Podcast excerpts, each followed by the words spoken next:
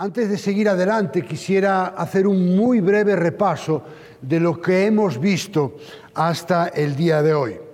En la carta a la iglesia en Éfeso concluimos que no queríamos ser reconocidos solo por la ortodoxia correcta, sino también por tener el corazón correcto y los motivos correctos y que no queríamos ser una iglesia fría ni indiferente, sino amorosa. En la carta a la iglesia en Esmirna vimos que Cristo es, en Cristo está el amor que es más fuerte que la muerte misma. En la carta a la iglesia de Pérgamo concluimos que debemos de ser una iglesia intolerante con el pecado y que no debemos ser una iglesia contemporánea, sino una iglesia bíblica. Hace dos semanas, en la carta a la iglesia en Tiatira, vimos tres verdades impactantes. Primero, que practicar y o tolerar el pecado es grave. Segundo, que la disciplina de parte de Dios para sus hijos, para los creyentes, es un acto de amor. Dios al que ama disciplina. También vimos que los que permanecen fieles a Él tendrán acceso a la plenitud de Cristo por siempre. Y hoy vamos a estar meditando en la carta a la iglesia en Sardis. Así que le voy a pedir, por favor, que se ponga en pie y juntos vamos a estar leyendo en el capítulo 3 del libro de Apocalipsis, capítulo 3 del libro de Apocalipsis, versos del 1 al 3. Libro de Apocalipsis, capítulo 3, versículos del 1 al 6. ¿Lo tenemos? Dice así la palabra del Señor. Escribe al ángel de la iglesia en Sardis, el que tiene los siete espíritus de Dios y las siete estrellas, dice esto. Yo conozco tus obras, que tienes nombre de que vives, pero estás muerto. Ponte en vela y afirma las cosas que quedan, que estaban a punto de morir, porque no he hallado completas tus obras delante de mi Dios. Acuérdate pues de lo que has recibido y oído, guárdalo y arrepiéntete. Por tanto, si no velas, vendré como ladrón y no sabrás a qué hora vendré sobre ti.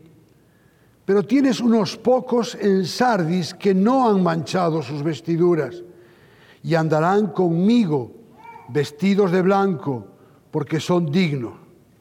Así el vencedor será vestido de vestiduras blancas y no borraré su nombre del libro de la vida y reconoceré su nombre delante de mi Padre y delante de sus ángeles.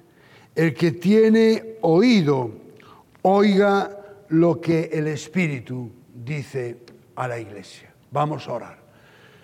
Padre amado, hemos adorado tu nombre, hemos proclamado tus maravillas, hemos orado, hemos leído tu palabra y ahora, Señor, con humildad, con mansedumbre, nos acercamos a tu santa y bendita palabra, reconociendo que necesitamos escuchar tu voz, para que tú en este día nos hables.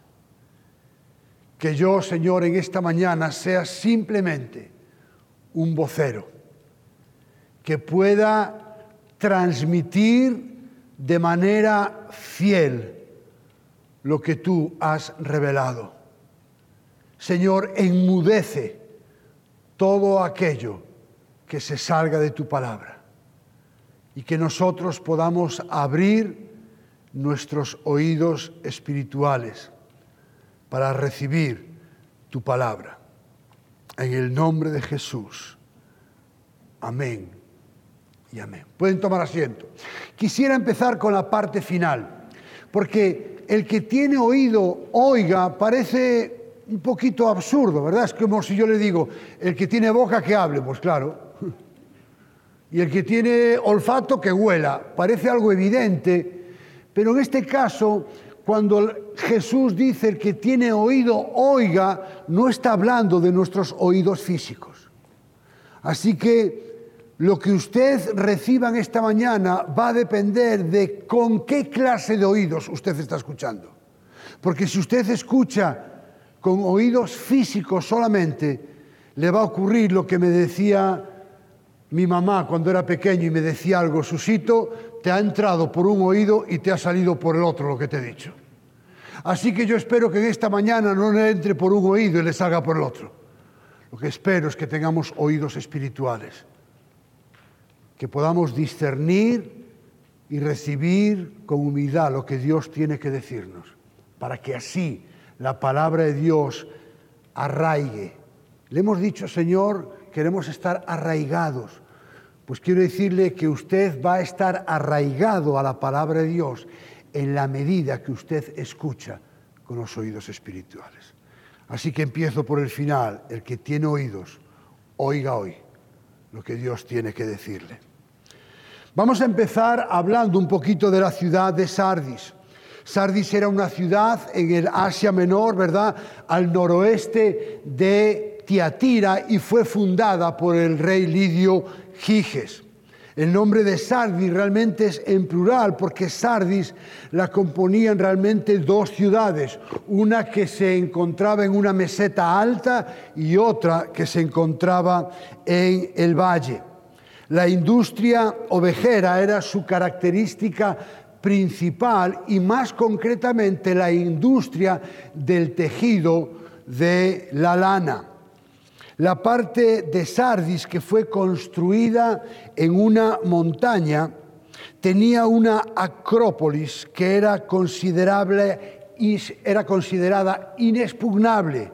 De hecho, había un dicho popular que decía capturar la acrópolis de Sardis, ¿para qué?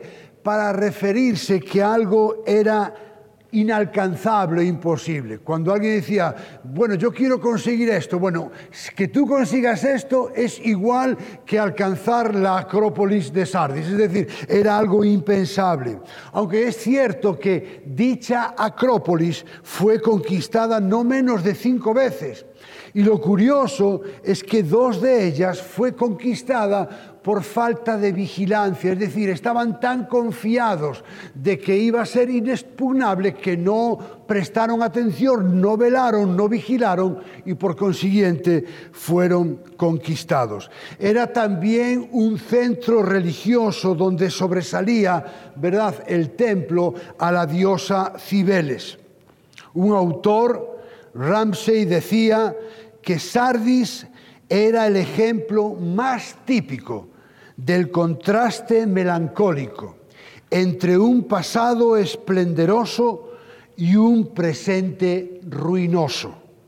Sardis era conocida como la ciudad degradada, es decir, de ser una de las mayores ciudades del mundo unos 700 años antes de Cristo, a ser una ciudad en completa decadencia en el momento en que, Jesús, en que Juan escribió el libro de Apocalipsis. Y esa decadencia que estaba sufriendo la ciudad de Sardis afectaba a todos los ámbitos de la vida, afectaba al ámbito económico, afectaba al ámbito social, afectaba al ámbito moral y espiritual, y por ende la decadencia de la ciudad de Sardis estaba afectando a la decadencia que estaba ocurriendo en la propia iglesia de Sardis. William Barclay dijo que cuando Juan escribió esta carta, Sardis era una ciudad rica pero degenerada. Hasta la gran ciudadela ya no era más que un monumento antiguo en la cima de la colina era una ciudad sin vida y sin espíritu. Sus habitantes eran blandos, los descendientes de aquellos que perdieron la ciudad en dos ocasiones porque eran demasiado perezosos para estar en guardia. En esa atmósfera deprimente, también la iglesia había perdido su vitalidad y era un cuerpo muerto más que una iglesia viva. Otro autor, George Beisley Murray, dijo, la iglesia de Sardis reflejaba la historia de la ciudad. En un tiempo tuvo prestigio por sus logros espirituales, pero ahora estaba sin vida. Así que teniendo todo esto en mente, quisiera mostrarles el bosquejo que vamos a estar viendo en esta mañana en cuanto a esta carta. Vamos a ver la presentación en primer lugar que el Señor hace, vamos a ver el reconocimiento, entre comillas, va a ser un reconocimiento entre comillas, vamos a ver también el consejo que el Señor le da a la iglesia, vamos a ver la advertencia que el Señor le da a la iglesia, vamos a ver la promesa que les da y por último vamos a ver el llamado. En cuanto a la presentación, solamente recordemos cómo el Señor se había presentado a las otras iglesias, ¿verdad?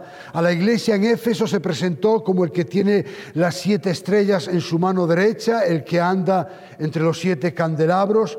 A Esmirna se presenta como el primero y el último, el que estuvo muerto y ha vuelto a la vida. A Pérgamo se presenta, ¿verdad?, como el que tiene la espada de dos filos. En la carta a Tiatira Jesús se presenta como el Hijo de Dios, el que tiene ojos como llamas de fuego y pies semejante al bronce Y en esta carta a Sardis el Señor se presenta como el que tiene los siete espíritus de Dios y las siete estrellas. En primer lugar, haciendo referencia a su omnisciencia y a su poder. Es decir, Dios es omnisciente y lo vamos a ver en la manera en lo que les dice, bueno, vosotros parecéis esto, pero yo que soy omnisciente y que todo lo veo, lo que veo es esto. Y la expresión las siete estrellas representa, según varios comentaristas, a las siete iglesias, haciendo referencia a que la iglesia es posesión de Jesucristo. Jesucristo es el Señor de la iglesia. Parece algo muy obvio, pero lamentablemente se han erigido hombres llamados pastores, y ayer teníamos una conversación con el pastor Félix, ¿verdad? Y la hermana Denise, Pastores que se han erigido como los dueños de la iglesia, creyéndose que la iglesia es su business, su negocio, y se han olvidado que Jesucristo es el único dueño de la iglesia. Él es el rey, Él es el Señor, Él es el soberano y tiene control sobre su iglesia y también sobre los líderes que están en cada iglesia. Esa es la presentación que hace. En segundo lugar, hace un reconocimiento y como dije antes, entre paréntesis, ¿cuál es el reconocimiento? Yo conozco tus obras. Y es interesante, ¿verdad? Porque en algunas otras cartas, cuando Jesús les dice, yo conozco tus obras, les dice qué obras son. No has negado mi fe, has guardado mi nombre. Sin embargo, a la carta en Sardis lo único que les dice es, has guardado o yo conozco tus obras. Y es interesante, ¿verdad? No menciona qué obras son. Pareciera que la iglesia de Sardis, igual que había ocurrido con la ciudad, ya, ya no tenía ni el vigor ni el esplendor del pasado. Es como si esas obras hubieran quedado en el baúl de los recuerdos. Y digo que lo que un principio parecía un reconocimiento y una alabanza, en el fondo es un reproche. Porque les dice, yo conozco tus obras. Y después dice, que tienes nombre de que vives, pero estás muerto. ¡Wow! Y mire, es interesante, porque en esta expresión queda, como dije, de manifiesto, primero, la omnisciencia de Dios. A los ojos de los hombres, la iglesia de Sardis era una iglesia viva, pero Dios que todo lo ve y que todo lo sabe, sabía que estaban muertos. Y mire, recuerde esto. Usted y yo, o la iglesia, podremos engañar al mundo. Incluso podremos engañarnos los unos a los otros. Incluso podremos engañarnos a nosotros mismos. Pero escuche, Dios no puede ser burlado. Usted y yo no podemos engañar a Dios. Y esta iglesia seguramente tenía una buena reputación delante de los hombres. Pero a los ojos de Dios, que todo lo ve y todo lo sabe, estaban muertas. Ahora la pregunta es, y la pregunta que surge es, ¿qué es una iglesia muerta? Y yo estoy absolutamente convencido que una iglesia muerta, por ejemplo, no es una iglesia que tiene poca gente. O una iglesia que tiene una alabanza característica. Porque eso es lo que muchos cristianos creen. Algunos cristianos llegan a alguna iglesia y ven cinco personas y dicen, esta iglesia está muerta. Sí o sí. Ah. O ven cierto tiempo de alabanza, sino, como me decía una hermana en Nueva York, ¿verdad? Eh, hace muchos años, eh, pues me tuve que, me vi en la tesitura de invitar al grupo de alabanza amablemente que dejaran de tocar durante un tiempo. Porque no eran prácticamente ni cristianos. Y entonces una hermana, pues, claro, imagínese, un grupo de alabanza donde tenían, teníamos todos los instrumentos. De, de repente le digo a mi esposa, bueno, mi amor, saca la guitarra a la funda, que a partir de este domingo llevamos la alabanza tú y yo. Imagínense, ¿no? Y entonces una hermana me dijo, no, pastor, pero ¿cómo ha quitado el grupo de alabanza? Eh, y además a mí lo que me gusta es el bochinche.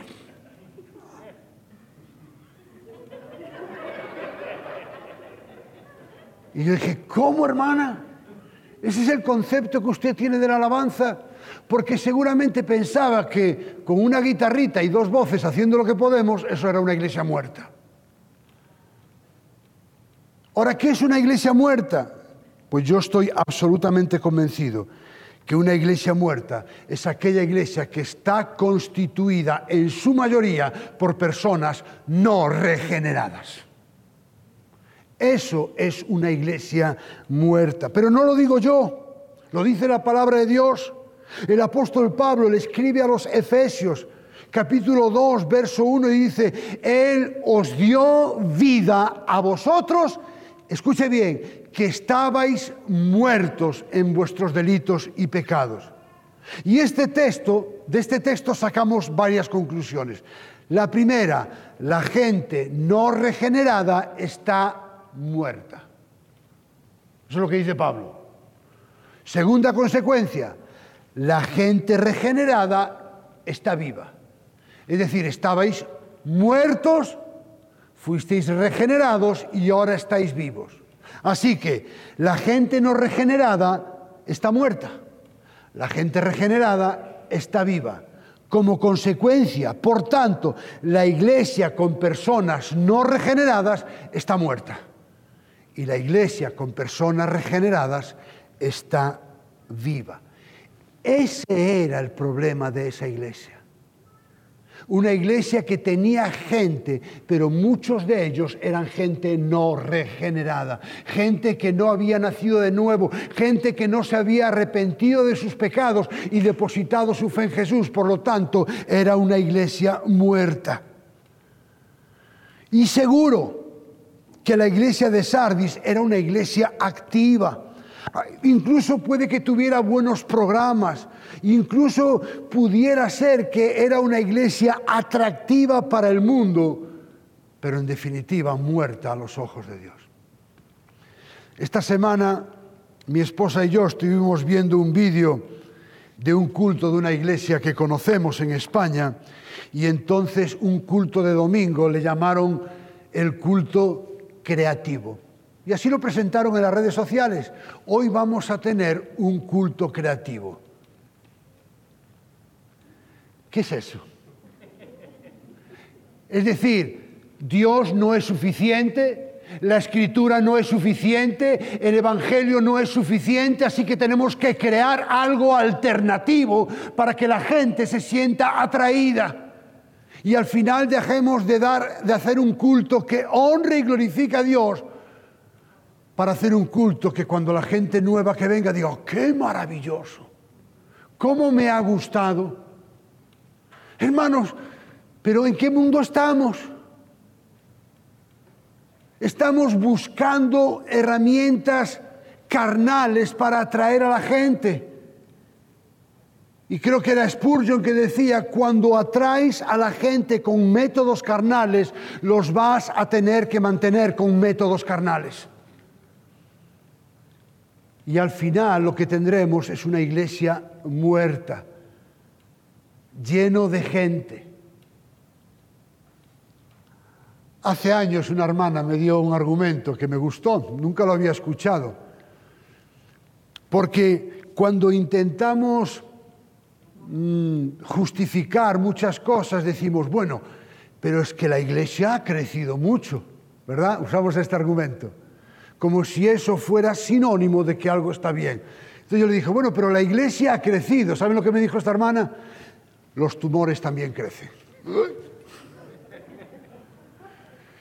Y me pareció un poco atrevido, pero realmente es verdad. Los tumores también crecen. Y hay iglesias que crecen como crecen los tumores. No hay vida, hay podredumbre.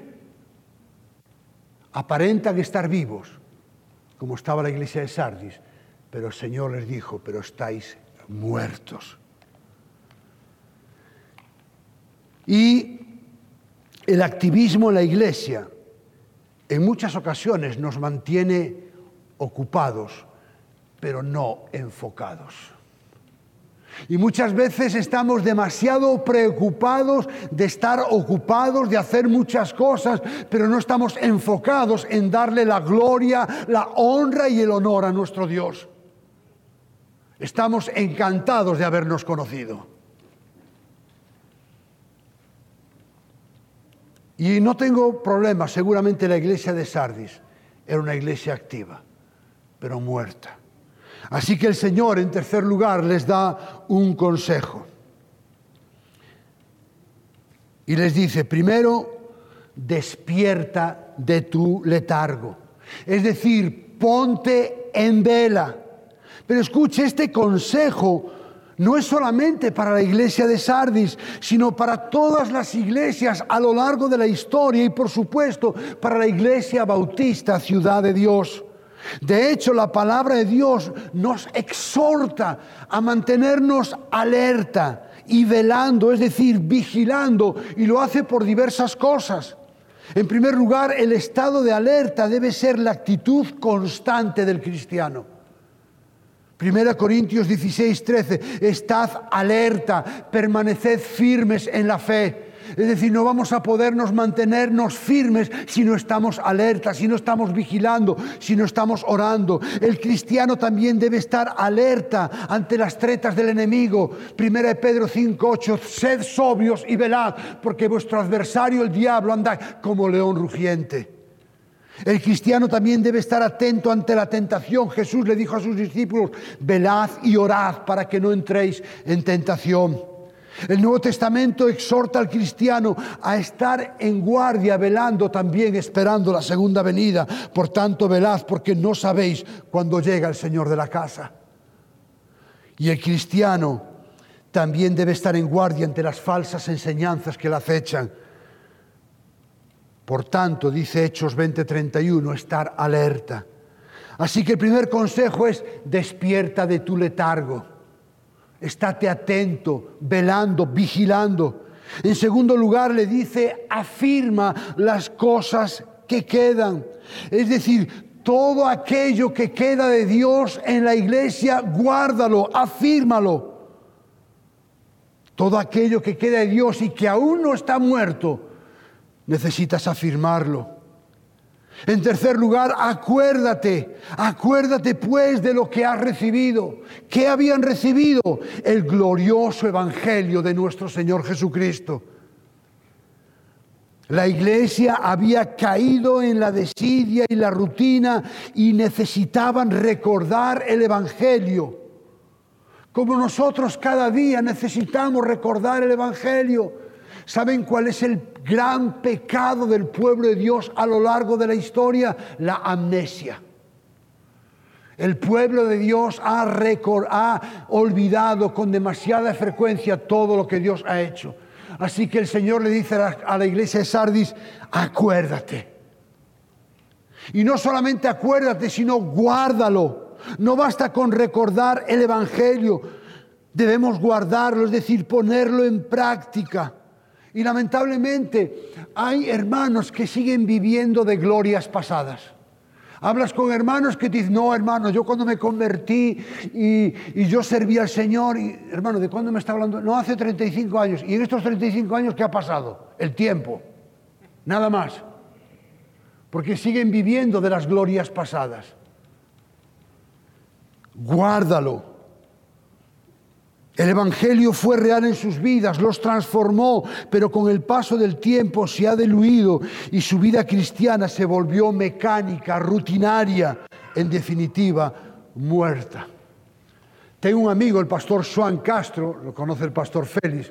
Estábamos en una convención y entonces él empieza a hablar, él es muy entusiasta, muy evangelista, y él habla con mucha pasión de las cosas de Dios. Y estamos en una convención anual y empieza a hablar con una hermana de la iglesia y le habla de, pues, del evangelismo, de las obras que se estaban plantando en España. Y esta hermana lo vio con tanto entusiasmo y le dice, usted es un nuevo creyente, ¿verdad? Dije, no, hermana, llevo 20 años convertido al Evangelio. Porque esta hermana asociaba que el entusiasmo, la ilusión, el gozo y la alegría solo tenían los nuevos creyentes. En cierto modo, con esa pregunta, lo que manifestó era cómo estaba su corazón. Hermanos, no importa los años que usted lleve el Evangelio, deje de vivir de glorias pasadas. Acuérdese hoy, hoy, hoy es el día que usted y yo tenemos que vivir para la gloria de Dios. Y hay hermanos que siguen viviendo en el pasado. ¿Sabe lo que produce la añoranza por el pasado? Es una especie de sedación, algo que nos adormece para no poder vivir el presente. Así que usted y yo, si el pasado ha sido bueno, gloria a Dios. Si el pasado ha sido malo, gloria a Dios. Encomienda a Jehová tu camino hoy y confía en Él hoy y Él hará futuro. Y por último les dice, arrepiéntete. Es decir, vuélvete a Dios como el día en que te convertiste. Por eso dice, acuérdate de cómo era tu vida cuando conociste al Señor y arrepiéntete, vuelve. Necesitamos sentir dolor por haber ofendido a Dios. No es Señor, perdóname por mis pecados, no, es que tenemos que sentir dolor por haber ofendido al Rey de Reyes y al Señor de Señores. ¿Cuánto tiempo hace que no sentimos dolor por nuestro pecado? ¿Cuánto tiempo hace que no nos quebrantamos por haber ofendido a aquel que nos rescató de las tinieblas y nos llevó a su luz admirable? Necesitamos quebrantarnos delante de Dios Y después les da una advertencia. Versículo 3, parte B, dice, por tanto, si no velas, si no haces lo que tienes que hacer, dice, vendré como ladrón y no sabrás a qué hora vendré sobre ti. Algunos han interpretado que aquí se refiere a la segunda venida de Cristo. No, no está hablando de la segunda venida de Cristo. Está haciendo o hablando a una visita súbita del Señor para traer juicio y destrucción sobre la iglesia de Sardis. Es decir, si no velas, si no cambias, si no te arrepientes, vendré sobre ti y os destruiré. Y es interesante, ¿verdad? Yo no conozco mucho de agricultura, soy de ciudad pero alguna, alguna noción sé. Y algo que sé es que si usted planta lechugas, usted no va a recoger tomates. ¿Alguno podría hacerlo? Si usted planta lechugas, lechugas va a recoger. Si usted planta tomates, tomates va a recoger. Si usted planta judías o beans, como le llaman aquí, eso es lo que va a recoger. El apóstol Pablo le hace una seria advertencia a la iglesia en Galacia. Y también es una seria advertencia para nosotros. Porque el que siembra para su propia carne, de la carne segará corrupción. Pero el que siembra para el Espíritu, del Espíritu segará vida eterna. La pregunta es, ¿en qué estamos invirtiendo nuestra vida? ¿Dónde estamos sembrando? Porque después nos, lamentamos, ¿verdad? Y decimos, ¿y esto por qué? Bueno, ¿dónde has estado sembrando? Mi papá con 73 años le dice, Suso, y ahora me han dicho que cáncer. ¿Y esto por qué? Bueno, posiblemente porque has fumado desde los 13 años. Has fumado 60 años, lo normal es que tengas cáncer, lo que no sé es cómo no te vino antes. Entonces la gente espera recoger tomates y recoger lechugas. La gente espera vivir para, para la carne, vivir en la carne, pero esperar las bendiciones de Dios. Y eso no es así. Eso es la ley de la siembra y la cosecha. Y por último, les da una promesa. Pero es interesante porque esta promesa no es para todos. Escuche, la carta va dirigida a la iglesia. Quien estaba muerta era la iglesia porque seguramente tenía un buen número de gente que no era regenerada. Así que esta promesa es para unos pocos porque mire lo que dice el verso. Tienes unos pocos en Sardis que no han manchado sus vestiduras. Es decir, había en la iglesia de Sardis algunos hermanos que habían resistido a la tentación a acomodar sus vidas a las costumbres paganas. Es decir, había hermanos que seguían manteniendo un carácter piadoso, viviendo en santidad y en comunión con Dios.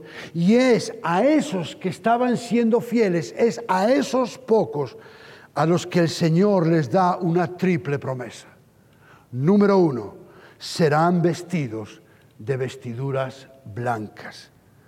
Algunos comentaristas han sugerido que las vestiduras blancas representan los cuerpos glorificados después de la resurrección que tendrán los fieles del Señor.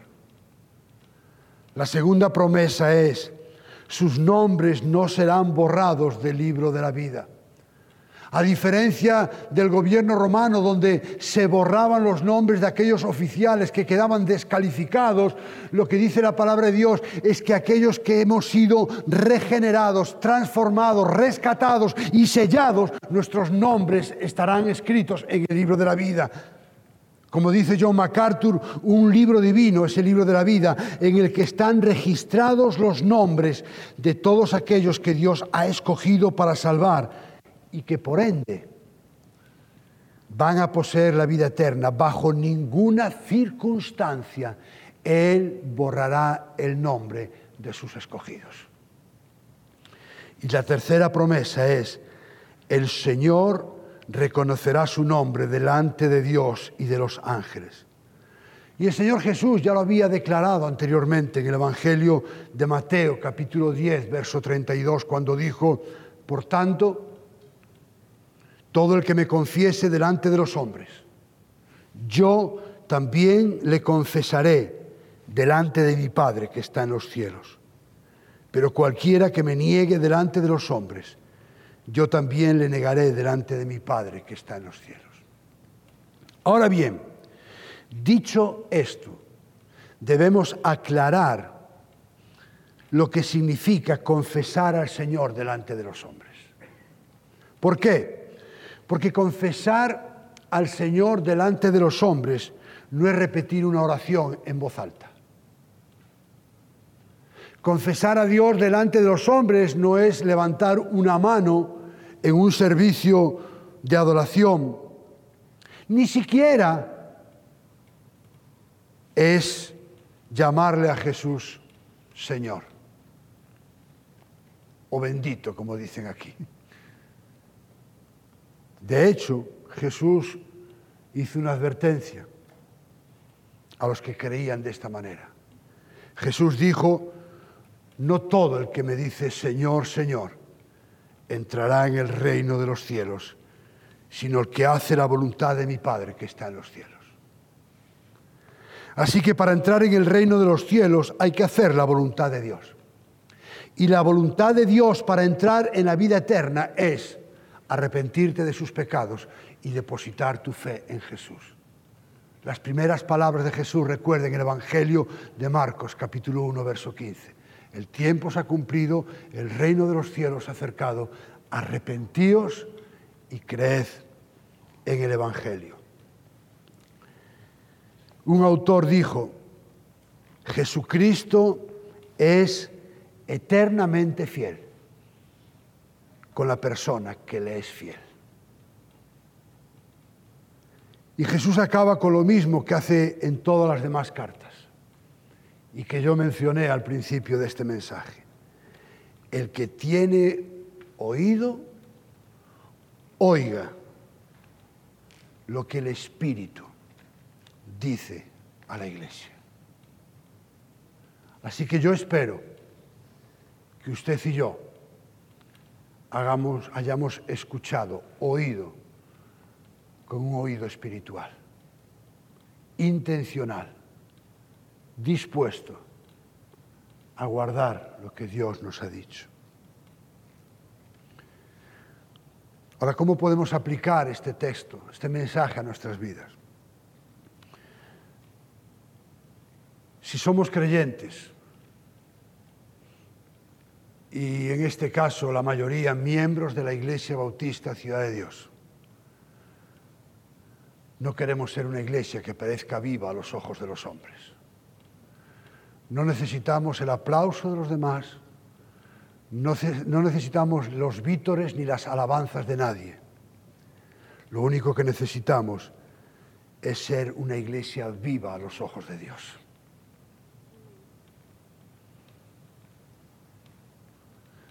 Por eso es tan importante el curso de membresía. Por eso es tan importante que como pastores y como iglesia filtremos a aquellos que realmente han nacido de nuevo. No es una costumbre de los pastores, no es una moda, es algo que Dios le demanda a la iglesia. Por eso lo hacemos porque lo que queremos es que la Iglesia Bautista Ciudad de Dios esté completada con gente regenerada. Ahora, como creyentes en Cristo, le pregunto, ¿será que usted y yo tenemos que despertar de nuestro letargo espiritual? ¿Será que es tiempo de afirmar nuestras vidas en la palabra de Dios? En tercer lugar, debemos recordar cada día, hermano. Si hay un solo día que no recordamos el Evangelio, estamos mal. Cada día necesitamos meditar en la obra redentora de nuestro Señor Jesucristo. El Evangelio no, es solamente el día que nos convertimos, el Evangelio es diario. Cada día necesitamos meditar en el Evangelio. Debemos recordar lo que hemos recibido de Dios, el glorioso Evangelio. Y no solo debemos recordar el Evangelio, debemos vivirlo, debemos ponerlo en práctica. Y lo mejor, a lo mejor tenemos que arrepentirnos por estar aparentemente vivos, pero estar casi muertos. Y seamos honestos si en algo somos especialistas los seres humanos, es en engañarnos los unos a los otros. Es en aparentar lo que realmente no somos. Y a lo mejor usted conoce cómo está su vida, yo sé cómo está la mía. Debemos arrepentirnos. Pero también debemos regocijarnos, si usted es creyente, de que su nombre y el mío estén inscritos en el libro de la vida. Cada día, gracias Señor, porque mi nombre está escrito en el libro de la vida. Debemos deleitarnos en la esperanza de que un día estaremos delante de Dios con nuestras vestiduras blancas para estar con Él por toda la eternidad. Debemos vivir nuestra vida a la luz de esa eternidad, de esa herencia que ha sido reservada a los santos en los cielos.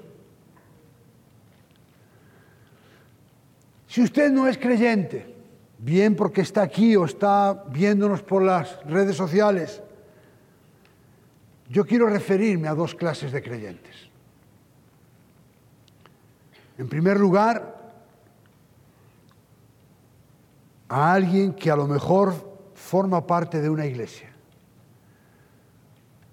como aquellos que estaban en Sardis, pero no habían sido regenerados. Incluso posible que desempeñen algún ministerio en la iglesia, pero que no han sido regenerados.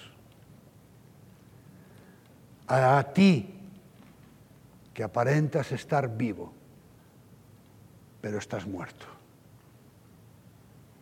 Y también me estoy dirigiendo a ti, que sabes y reconoces que no eres creyente.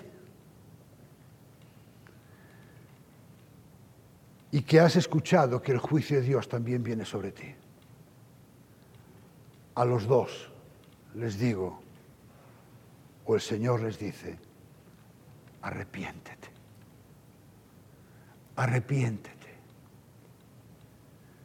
Si eres parte de una iglesia, no te conformes con aparentar estar vivo. Si sabes que realmente estás muerto, arrepiéntete. Porque solo arrepintiéndose estarás realmente vivo.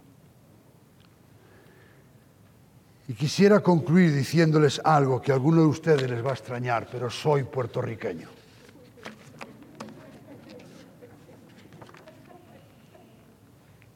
Bueno, puede ver la placa de mi carro, pone Puerto Rico. Me gusta el mofongo. Incluso puedo decirle, ya tú sabes, papi.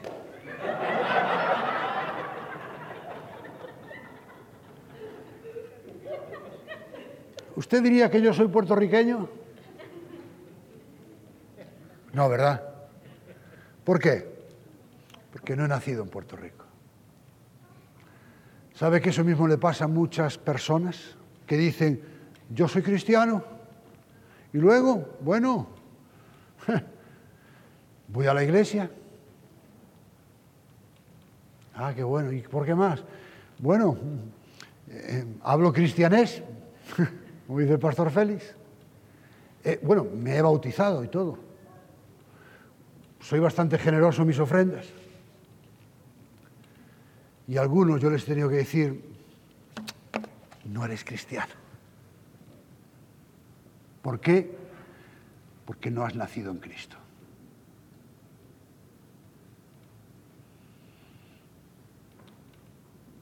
Jesús le dijo a Nicodemo, si no naces de nuevo, no podrás ver el reino de Dios. Así que la pregunta es, ¿somos cristianos? Y yo sé que la mayoría de aquí lo somos. Pero tenemos que velar por la iglesia. Tenemos que levantar muros de contención alrededor de nuestra iglesia, velar por ella, salvaguardarla de que pueda entrar gente que no es regenerada. Porque entonces, ¿sabe lo que va a ocurrir? El Señor vendrá y vendrá con juicio. Y esa no es una responsabilidad solamente de los pastores. Eso es una responsabilidad de todos los redimidos, de aquellos que formamos parte de la Iglesia Bautista Ciudad de Dios. Velar, orar y darle al Señor toda la gloria, toda la honra y todo el honor, porque nuestros nombres están escritos en el libro de la vida. Le invito a que cierre sus ojos, que podamos orar en esta mañana. Señor, gracias, gracias por tu palabra, Señor. Gracias, Señor, porque muchos de nosotros, yo en primer lugar, ha habido momentos en mi vida donde aparentaba estar vivo, pero estaba realmente muerto.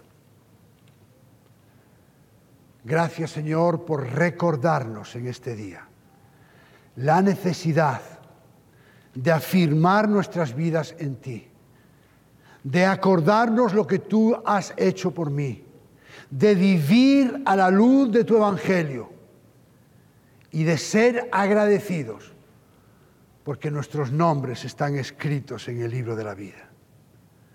Señor, que salgamos de este lugar arraigados en tu palabra, cimentados en tu palabra, y que no seamos oidores olvidadizos, que seamos hombres y mujeres dispuestos a aplicar esta palabra poderosa en nuestras vidas.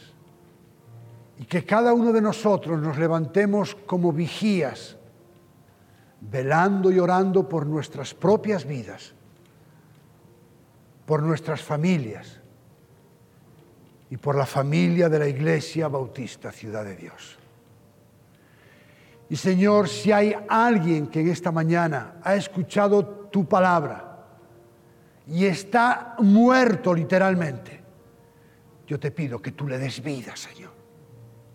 Que tu palabra, Señor, pueda venir como esa espada de doble filo y traiga convicción de pecado para que pueda arrepentirse y depositar su fe en Jesús como Señor y Salvador. Señor, gracias por tu palabra. Que tu pueblo, Señor, sea edificado por medio de ella y que toda la gloria, toda la honra y el honor sean solamente para ti. En el nombre que sobre todo nombre, en el nombre precioso de Jesús. Amén.